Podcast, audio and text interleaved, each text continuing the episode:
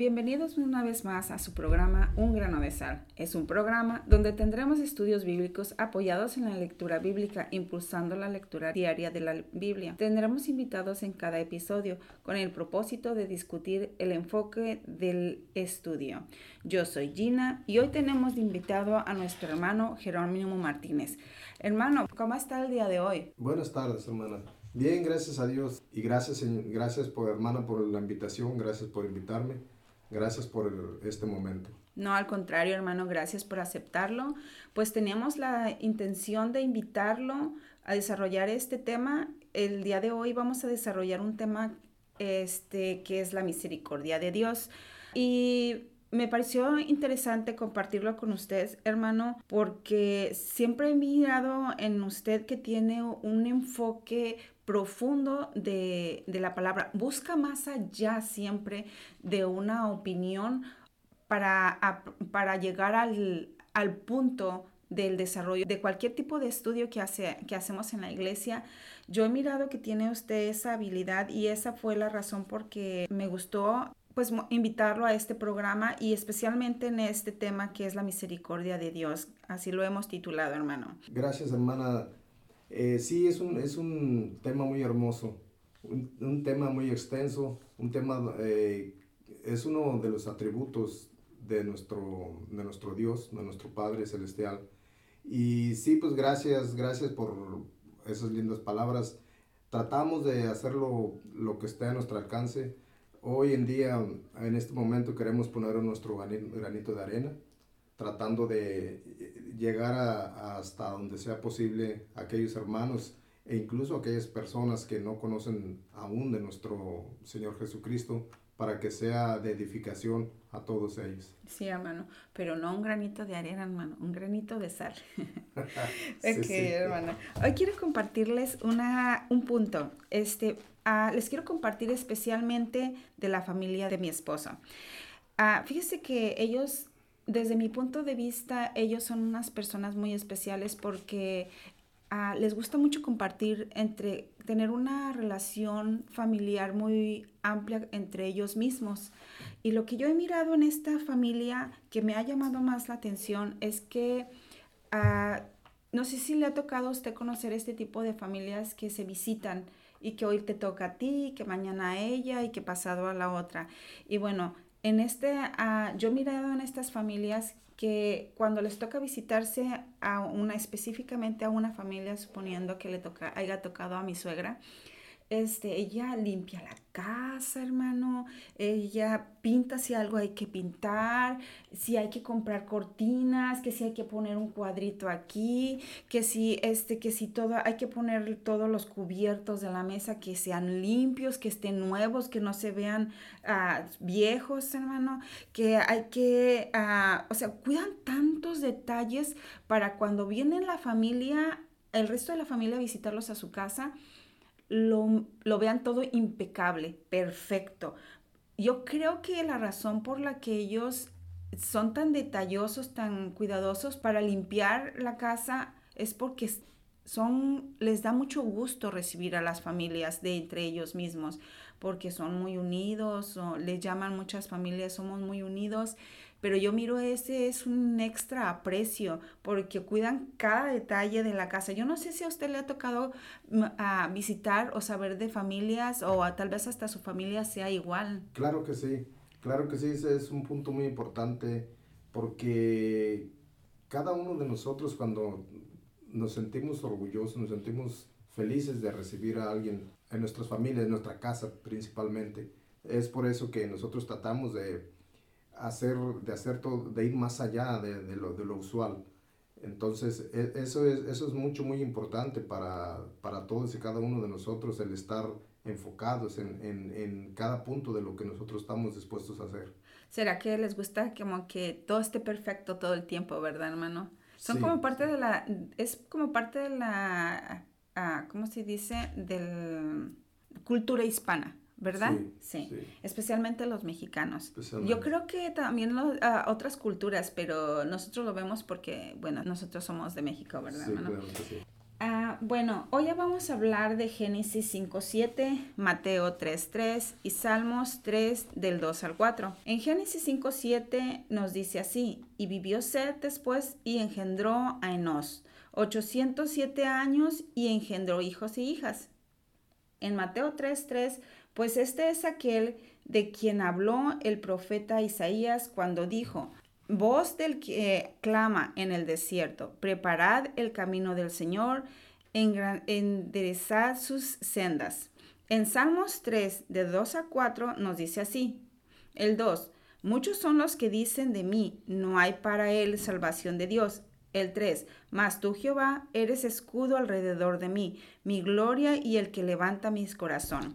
En el punto 4, con mi voz clamé a Jehová y él me respondió desde su monte santo. Bueno, como punto número uno lo titulamos El inicio de la genealogía de Dios y hablaremos de Génesis 5.7. Y vivió Sed después y engendró a Enos 807 años y engendró hijas, hijos e hijas. Si recordamos un poco después de que Adán y Eva fueron expulsados del huerto del Edén, Ah, tuvieron dos hijos, muy conocidos por cierto, eran Caín y Abel, y eran conocidos porque Caín mató a Abel, puesto que en el corazón de Abel estaba el darle lo mejor como ofrenda a Dios por su trabajo, pero por esta razón le entró molestia a Caín y tal vez un poco de celo en su corazón, y esto lo llevó a matar a su hermano menor, Abel. Si, si vemos estas, estamos desde un panorama bastante difícil, pues por un lado el pecado que había entrado por Adán y, Eva, y ahora por el otro lado el del celo de Caín que lo había impulsado a matar a su hermano Abel. Nuevamente vemos a Dios con una molestia por causa del pecado. Es difícil, hermano, a veces toparnos con pecados que no los podemos manejar. Hay situaciones que de alguna manera para nosotros no hay solución. Y si observamos bien, nos ah, daremos cuenta de que el Señor, aún dentro de su enojo, también tuvo misericordia, primero con Adán y Eva, y después lo vemos con Caín, donde observamos que Dios le puso a Caín una señal para que no lo matara, y si lo hacía, sería castigado siete veces más. Lo podemos ver en Génesis 4.5. Ahora viendo el texto de Génesis 5.7, vemos cómo tuvieron que pasar 130 años para que Dios les, les concibiera a Adán y a Eva un tercer hijo, cuyo nombre le puso Sed, que significa colocar o establecer. En Génesis 5.3 nos describe cómo era Sed. Sed no solo fue semejante al físico de Adán, y Adán fue semejante al de Dios. Nos los dice en Génesis 1.26. Ahora Sed no era solamente a la semejanza de Dios en lo físico, sino que también lo fue en lo espiritual. Cuando da el inicio de su genealogía en el hijo de Sed y llevó el nombre de Enos. En Génesis 5.6 lo confirma. Y en Génesis 4:26, y a Seth también le, le, nació un hijo y llamó su nombre Enos. Entonces los hombres comenzaron a invocar el nombre de Jehová. Aquí fue donde Dios bendijo a la descendencia de Seth y le da inicio al ministerio del Señor en cuanto a su genealogía, hermano.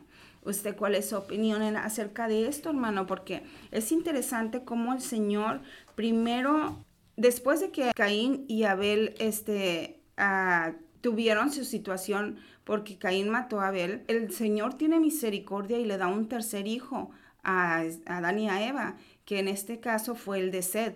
Pero hasta que nació el hijo de Sed fue cuando él empezó a formar su genealogía. Claro que sí, e, es, algo muy importante que vemos ahí, la misericordia de Dios es, algo que abarca, abarca mucho espacio eh, e incluso nuestras mentes es, algo muy limitado para comprender esa, palabra, e, ese atributo que Dios tiene.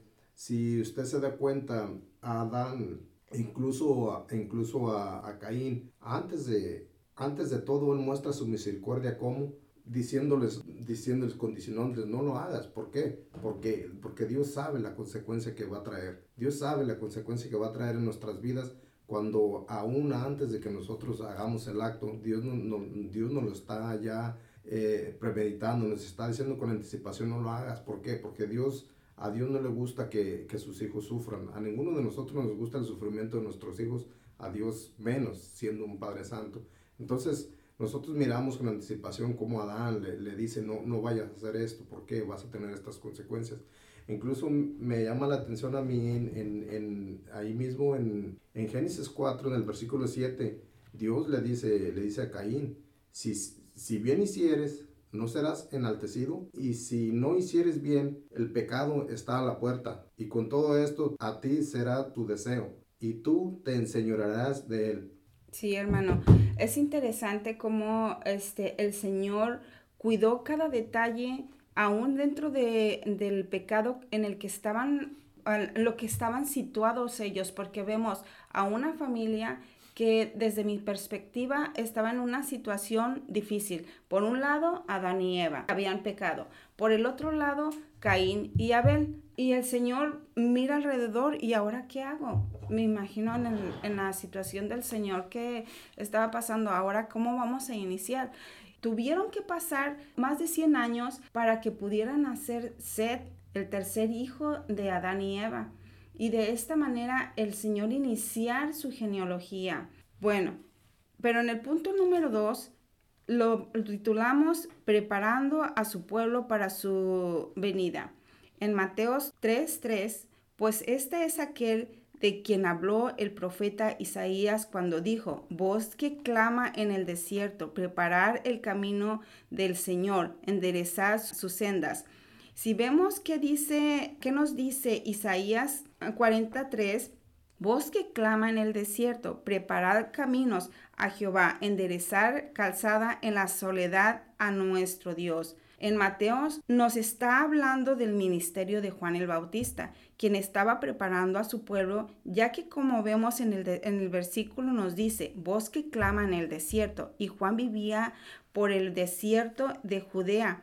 Su desarrollo es en el ministerio de Juan el Bautista. Fue en Jerusalén, Judea, la provincia de alrededor del Jordán, para que se prepararan el de corazón y se arrepintieran de sus pecados. Lo vemos donde lo exhorta diciendo, preparad el camino del Señor, arrepentirse, regresen a los caminos del Señor. ¿Qué quiere decir arrepentimiento, hermano? Porque Juan el Bautista les exhorta, arrepentíos. ¿Qué es arrepentimiento? Bueno, la palabra arrepentimiento sabemos que no solamente es algo mero en la mente, que solamente tu conciencia te va, te va a dar algo momentáneo, pero más allá, más allá de eso, el, el arrepentimiento es un cambio de dirección donde, donde nosotros, donde la, la persona tiene que dar un giro de 180 grados. Si vas en esta dirección, tienes que recomponer tu, tu, tu dirección. Ese, eso es, eso es el, el, arrepentimiento, cambiar tu mentalidad y, y, y, que no sigas actuando con los mismos actos que, que tú tenías anteriormente, sino que ya vayas con otra dirección, enfocado totalmente en las cosas de Dios, en la dirección del Señor. Sí, hermano, muy de acuerdo con usted. Una vez más vemos cómo Dios muestra su misericordia, mandando a Juan el Bautista a exhortar al arrepentimiento porque el Mesías prometido viene y nos encuentre limpios sin tanto pecado. ¿Se acuerdan, hermano, cuando hablábamos de la, de la familia de mi esposo que limpiaban sus casas porque estaban esperando que llegara sus familias a visitarlos? ¿Cuánto más tendríamos que limpiarnos o cuánto más Juan el Bautista estaba exhortando a su pueblo a que se limpiaran porque no solamente iba a llegar una visita, iba a llegar el Mesías prometido, el que estaban esperando todo el pueblo porque iba a llegar y tendrían que verse limpios ante el Señor. Él los estaba exhortando a arrepentirse porque el Señor había de venir. Juan el Bautista fue el que preparó el, al pueblo para que Jesucristo iniciara su ministerio, pues él era el Mesías que estaban esperando. Si observamos el ministerio de Juan el Bautista, los estaba invitando a que se arrepintieran de sus pecados para alcanzar la gloria del Señor.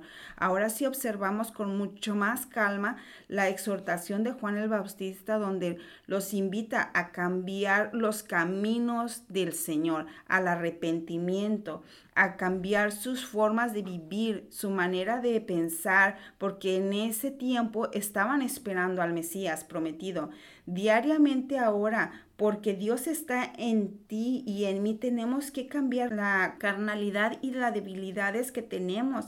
Si en tiempos de Juan el Bautista les exhortaba al arrepentimiento porque Jesucristo iba a iniciar su ministerio, ¿Cuánto más nosotros tenemos que arrepentirnos, hermano? Si es que Dios ya vive en nosotros, los invitamos a, que se arrepientan, a cambiar sus conductas, sus pensamientos, a los que nos están escuchando, a cambiar nuestros los malos hábitos que no son apropiados porque Dios vive en nosotros. Ya no estamos en, en el tiempo de Juan el Bautista, ahora estamos en nuestros tiempos donde el Señor está y vive con nosotros, donde el Señor está presente porque Él ya vino, ya pagó el precio del pecado y ahora nosotros tenemos que estar todos los días limpiando nuestros pensamientos, nuestras actitudes, nuestras maneras de ser, porque el Señor ya está aquí en nuestras vidas. Me parece tan interesante esta parte, hermano, porque en tiempos de Juan el Bautista cuando él estaba preparando al pueblo para recibir al Mesías, yo creo que él ni se cansaba, hermano, porque yo creo que él andaba de un pueblo a otro, exhortándole a todo mundo, hablándoles. Yo creo que no tenía ni tiempo ni de dormir porque estaba exhortando a, a todo su pueblo para el arrepentimiento. Ahora nosotros que ya tenemos al Señor, ya vino, ya pagó el precio por el pecado. Ahora a nosotros nos corresponde hacer una, un ministerio como el de Juan el Bautista, donde exhortemos a toda la comunidad para hablarles del Señor, porque Él vive en, en nosotros, hermano. Claro que sí, es un punto muy importante donde nosotros tenemos más que nada buscar la forma de, como usted dice, eh, tratar de, de, tener, de estar limpios de todo pecado. Sabemos que nuestro Señor Jesucristo nos, nos advirtió y dice que estemos preparados porque Él va a venir como un ladrón en la noche. Él, él, no nos va a estar avisando, no nos va a estar diciendo, tienes que limpiar tu casa, tienes que, ¿por qué? ¿Por qué? Porque te voy a ir a visitar. No, en ese sentido, en ese caso nosotros tendríamos que estar conscientes de, de, de, que Él ya, no, ya nos dijo, ya no, ya no lo nos lo advirtió.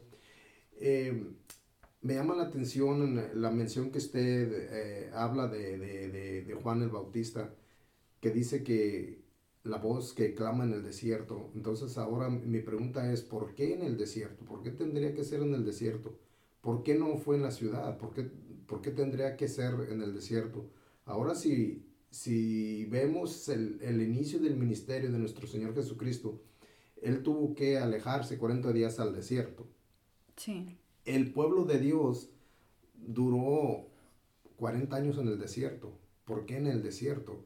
Dios muchas veces nos va a hacer atravesar por, por un desierto cuando nosotros, principalmente si no queremos entender o, o, o vamos con un camino torcido, e incluso a veces si ya, lo, si ya sabemos que no debemos de llevarlo, de no ir por ese camino, muchas veces se nos hace más fácil atravesar por ese camino. ¿Por qué? Porque se nos hace más, más placentero, más sencillo. Creemos que ahí va a estar eh, todo, todo lo que nosotros, nosotros necesitamos. Mas, sin embargo, Dios nos muestra que un pueblo rebelde y desobediente lo hizo, lo hizo rodear, lo hizo andar dando vueltas, lo, hizo, los hizo estar mucho tiempo en el desierto para que aprendieran de que eh, eh, una enseñanza Dios nos quiere dar a cada momento de nuestras vidas, mas sin embargo nosotros tenemos que estar atentos al llamado, a, a, lo que Él nos está hablando, lo que nos, a dónde nos que está queriendo llevar Él. Sí, hermano, muy interesante ese punto, hermano, pero no se preocupe, porque la próxima semana vamos a hablar de ese punto. En, el punto número 3 lo titulamos Dios es por siempre misericordioso. En Salmos 3, 2 nos dice, muchos son los que dicen, de mí no hay para él salvación de Dios. En el punto número 3, mas tú Jehová eres escudo alrededor de mí, mi gloria y el que levanta mi corazón. En el punto número 4, como mi voz clamé a Jehová y él me respondió de su monte santo. El versículo 3 de Salmos fue escrito por David y en su contexto histórico por lo que fue escrito cuando su hijo Absalón estaba huyendo de él, ya que Absalón quería robarle el reinado a David, que era su padre. En este versículo que estamos hoy observando nos dice, muchos son los que dicen de mí no hay para él salvación de Dios.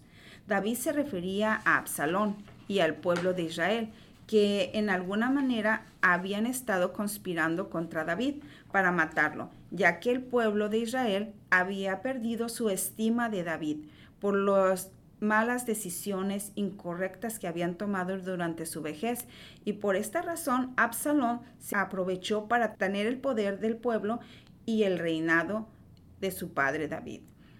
Al igual que nosotros, ¿no le parece, hermano?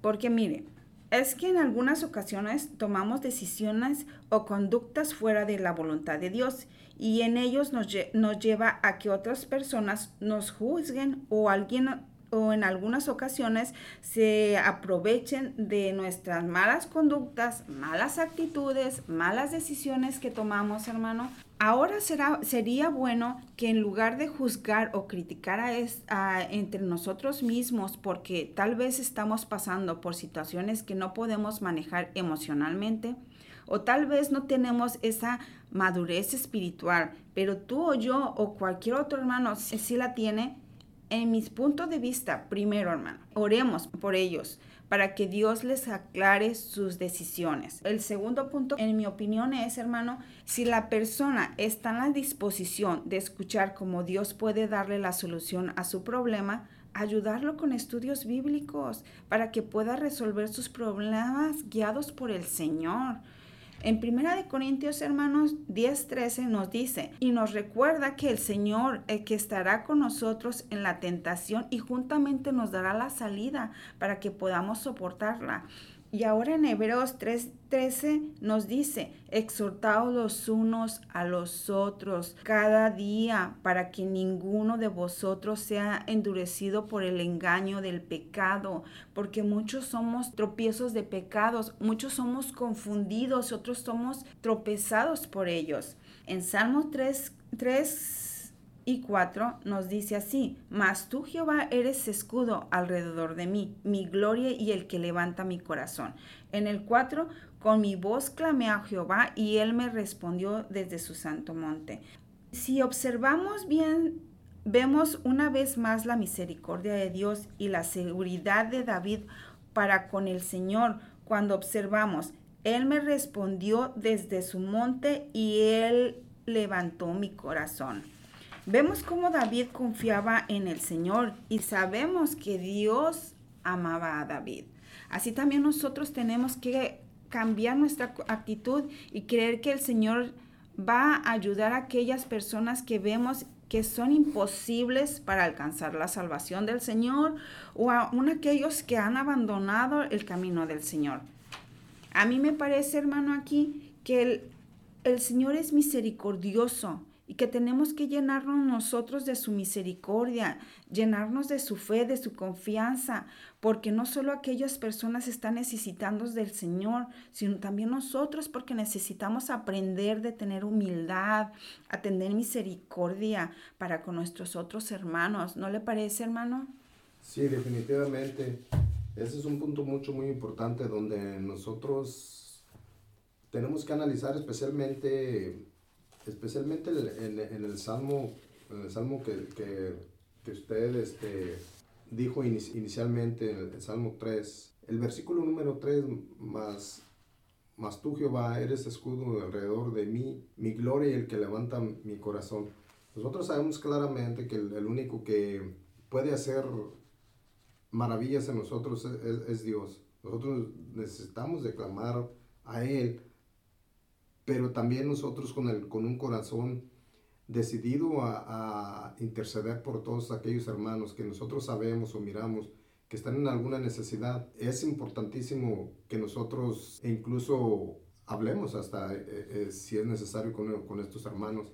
La intención eh, debe de ser constructiva sobre todo. ¿Por qué? Porque Dios es, Él trata de darnos, a, o más bien nos da una orden. No, Dios no trata, Dios nos, nos, nos dice qué es lo que nosotros, los, los, los, que a veces no queremos tratar de hacer las cosas somos nosotros, ¿verdad? Sí, claro, así fue, así es, hermano. Sí, porque el Señor siempre es misericordia. En la conclusión, hermano, para terminar, el Señor nos enseña a través de estos tres puntos cómo Dios es misericordioso. Primero con la primera familia, que fue formada por Adán y Eva. Dios le dio un tercer hijo, hijo bendecido no solo con la personalidad del Señor, sino que además lleno del Espíritu del Señor. En el punto número dos, el Señor prepara, prepara a su pueblo a quien en esta ocasión usó a Juan el Bautista. Primero vemos su misericordia porque él iba a llegar y quería que todos estuvieran limpios por los caminos que andaban y de esta manera él derramaría sobre su pueblo la salvación por el pecado. En el punto número 3, Dios fue misericordioso para con David al protegerlo de su hijo, Absalón, y aún David le, le dice, levanta mi cabeza. Así también el Señor levanta a aquellos que lo necesitan, porque para el Señor todos tenemos la misma oportunidad de ser bendecidos por el Señor. Lo dice en Mateo 7:7, pedid y se os dará, buscad y hallarás. Llamad y se os abrirá, porque Dios es siempre misericordia, no son otras personas más que nosotros, hermano, porque el Señor siempre y para todos, hermana, para todos siempre es el mismo misericordioso. La única diferencia entre nosotros, que no a veces no confiamos como lo hizo David en su tiempo que él estuvo en el Monte Santo, escondido para que Absalón, su hijo, no lo, no lo encontrara. Vemos ahí cómo David tenía fe y confianza de que el Señor lo iba a salvar. Fe y confianza que muchas veces nosotros no tenemos. El Señor nos llamó para animarnos entre nosotros mismos, a exhortarnos unos a otros para que alcancemos todo el perdón por el pecado, porque para eso hemos sido llamados, así como usted lo dijo precisamente hace unos momentos, hermano. Somos hechuras del Señor y fuimos mandados para exhortarnos unos a otros, para animarnos unos a otros, para buscar la gloria del Señor entre nosotros mismos, para que oremos unos por otros específicamente para ayudarnos. Pues de Dios aprendemos a ser misericordiosos, lo vemos desde la primera familia hasta el día de hoy. Y es algo interesante cómo es que en unas familias, hermano, buscan cómo agradarse entre familias, limpiando sus casas, limpiando sus jardines, buscando los mejores cubiertos para ponerlos en la mesa porque van a llegar, la mejor comida. Pero, ¿cuánto más tendríamos nosotros que trabajar para limpiar nuestros pensamientos? para hablarles a otros de, de la misericordia del Señor, para hacerlo porque el Señor vive en nuestras vidas. ¿Cuánto más tenemos que limpiarnos a diario, sanarnos a diario, para que a través de la sanación que nos da nosotros el Señor podamos exhortarles a otras personas más, a otros hermanos más para ayudarlos? Porque hay muchos hermanos que son engañados por el pecado. ¿Y cuánto más tenemos que nosotros limpiarnos para decirles a ellos, vengan, el Señor está esperándolos, Él tiene misericordia, no importa lo que hiciste, ven, Él te limpia, Él te lava, Él te llena de sanidad en tus pensamientos. ¿Cuánto más Él, hermano? Esto me pareció, me llevó a un extremo de tomar seriedad para orar por otros hermanos y en lugar de estarlos criticando o a otras personas, tal vez otras personas ni conocen al Señor y hacen situaciones o están en medio de situaciones que dice uno inapropiadas y uno piensa, ay no, estas personas nunca van a cambiar o no van a recibir jamás al Señor. No, sí, porque el Señor es misericordia y no solamente es misericordia para unas personas, es para en general, para todas. El Señor siempre tiene confianza en todas las personas de que un día lo van a recibir y van a cambiar sus corazones porque van a cambiar sus caminos por los caminos del Señor. Claro que sí. Hermana, si me, usted me lo permite, yo quisiera enfatizar mucho en, en, en, este punto que, en el que usted está hablando. Mire, en el Salmo 3, el que usted citó, sí. en el versículo número 2 dice, muchos son los que dicen de mí, no hay para él salvación de Dios. Yo quiero enfatizar este punto porque, vaya, estamos hablando de personas, en ese, en ese caso, quizás personas que no conocían de Dios, o quizás personas que no tienen conciencia de, lo que, de lo que se está hablando, de lo que se está diciendo. Para esta persona no hay salvación. Cuando están jóvenes y a veces cuando ya se despiertan a la realidad y se dan cuenta que estaban en caminos equivocados y es cuando, cuando la misericordia de Dios los trae, los saca los, los, selecciona tal vez, no, no es como seleccionar, es como que ellos están preparados ya para recibir al Señor.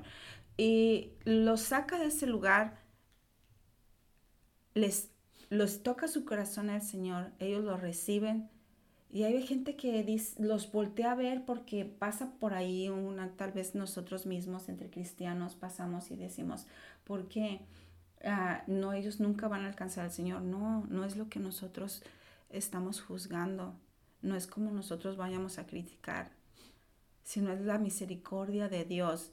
Y esa es la que, en el punto que nosotros debemos de trabajar, en ser misericordiosos por aquellas personas aún que pensamos que no lo necesitan, no lo merecen o cual sea la situación o el pensamiento de cada persona porque el punto donde tenemos que llegar es a ser misericordiosos a la altura del corazón del Señor, de tener un corazón lleno del Señor, del Espíritu del Señor, de ser misericordiosos, de orar por ellos en lugar de criticarlos, de, de yo puedo ir a ayudarle.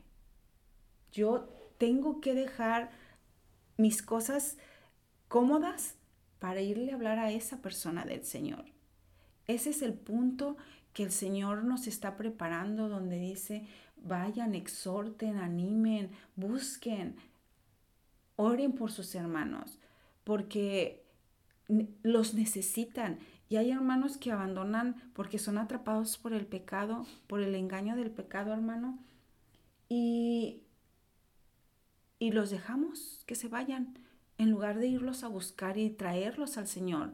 O decir, no, ellos ya jamás van a volver a venir para acá porque son pecadores. Y no, es ir a orar cada noche por ellos. Mañana tal vez el Señor toque sus corazones. Tal vez mañana se arrepienta de lo que está haciendo y regrese. Y nosotros estaremos aquí con un corazón dispuesto a recibirlos para ayudarlos a hablarles de la palabra del Señor, de no decirles, es que porque hiciste ya no te lo mereces. No, es decirles, el Señor te ama y regresa a Él. No es por nosotros, es el Señor el que está obrando, el que está trabajando en cada uno de nosotros, el que hace los cambios, el que da la madurez, el que da, el que abre los ojos, el que da sabiduría.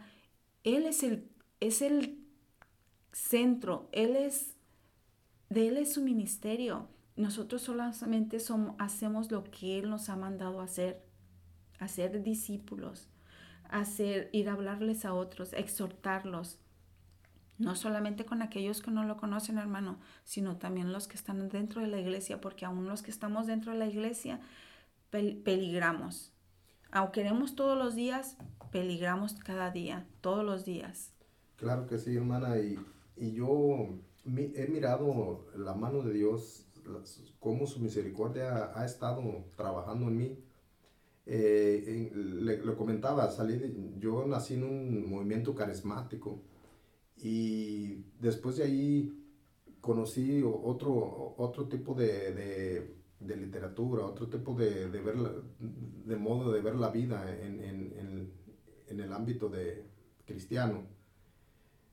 Pero yo el consejo que les puedo dar a todo aquel que esté escuchando, que nos escuche, hermana, que no se encasillen, no se enfoquen, no, no, se, no, no se afanen a, hacer solamente de un pensamiento, de que, de que yo nací de este modo, a mí me dijeron de este modo, yo nací en, este, en, esta línea y aquí me voy a quedar porque yo, yo aquí, eh, yo más bien los exhorto a que sean abiertos, pero que sean, que busquen la dirección de Dios a través de, sus, de las escrituras para no creer todo, todo viento de doctrina como Pablo dice. No podemos estar creyendo todo lo que vienen y nos dicen, sino que buscar la misericordia de Dios y, pedirle a Dios cada día, cada día, eh, que, que, que, Él nos traiga revelación de lo que verdaderamente nosotros debemos hacer, cómo lo debemos hacer y no caer al, al error de, de, de, estar juzgando a la persona, de decir tú no eres salvo.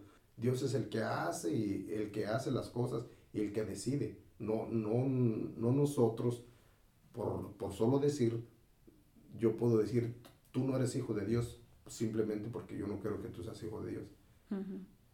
Al contrario, la misericordia de Dios debe de, de, estar intrínseca en nosotros y mostrar esa misericordia sea, con aquellos, principalmente los que no conocen nada de Dios. Así es, hermano.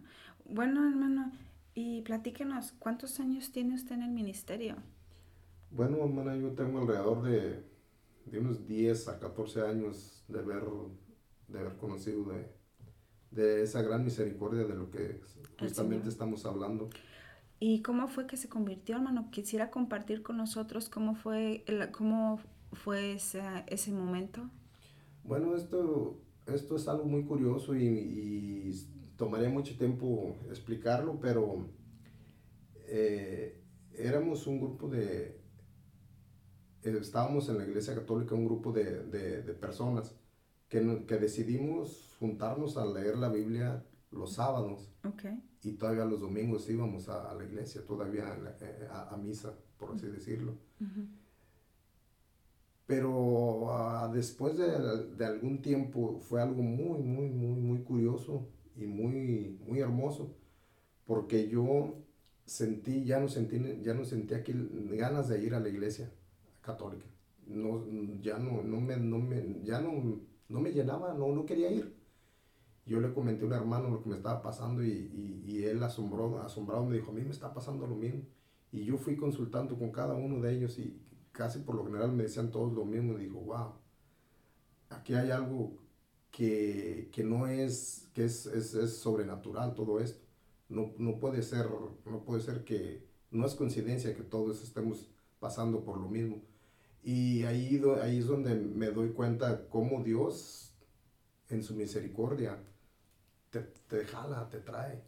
No importando eh, los, el, tipo de pensamiento que tú puedas tener, sino que Dios, Dios te hace mirar, te hace, te hace saber que tú perteneces a una, a una nueva familia, que tú perteneces a, a, un nuevo pueblo.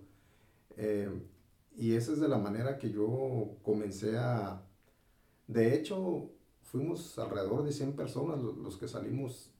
Yo normalmente digo, salimos como los hongos, porque de ahí, de ahí salió también el, el que hoy está dirigiendo ese pueblo, el, pastor, que wow. todo, todo ese grupo de personas salió. Sé que todos se convirtieron sin darse cuenta de hizo el Espíritu trabajo, el Espíritu Santo del Señor trabajó en ustedes. Sí, sí, fue algo muy curioso y aparte de eso, la Iglesia Católica nos cerró las puertas porque no nos, no nos dejaron, extendieron cartas para que ya no entráramos a las iglesias católicas, extendieron cartas donde, donde aparentemente estábamos expulsados pero a la final nosotros sabemos que Dios es el que es, más ante todo. ¿Y cómo fue que llegaron a la iglesia, a, hacer, a, a, una iglesia cristiana? Bueno, en el momento de que nosotros fuimos aislados, optamos por, por rentar un, un lugar donde, donde seguir reuniéndonos. Y la persona es una iglesia de morenos. Eh, él al mirar, al mirar que estábamos ahí constantes y ya tenemos como dos o tres años ahí, él decidió uh, ordenar como pastor al que hoy es el pastor de, esa iglesia. Y es de la manera que, que, comenzó la iglesia a, denominarse pueblo cristiano. Ok, hermano. Pues muy bonito su testimonio, hermano, y yo creo que nos, traería, nos trae asombro porque el, de alguna manera ustedes fueron convertidos en el Señor a través del Espíritu Santo, porque no fue alguien que les fue y les habló de la palabra del Señor, sino que de alguna manera ustedes fueron descubriéndolo poco a poco porque el Espíritu Santo trabajó en ellos. Me pareció eso a mí. Sí. Muy interesante, hermano. Muchas gracias por haber ah, venido y aceptado esta invitación de compartir con nosotros este estudio ahora, que es, fue la misericordia del Señor. Este, así se tituló el, ah, estudio de este día. Pero hermano, antes de irnos, este, queremos recomendarle algo a los, a los que nos están escuchando. Y, y es, no olviden leer su Biblia. No olviden leer su Biblia, claro. Y pues Gracias a usted, hermana, gracias por, por tomarme en cuenta, por, eh, por esta invitación. Lo disfruté mucho y es de gran aprendizaje. Y, yo solamente no me queda más de que decirles a todos mis hermanos pues que, que busquemos esa misericordia de la que Dios nos, nos, extiende. Amén, hermano. muchas gracias, hermana. No, al contrario, gracias a usted, hermano. Este, espero que esto sea de bendición para muchos más. Amén. Muchísimas gracias. Amén, amén.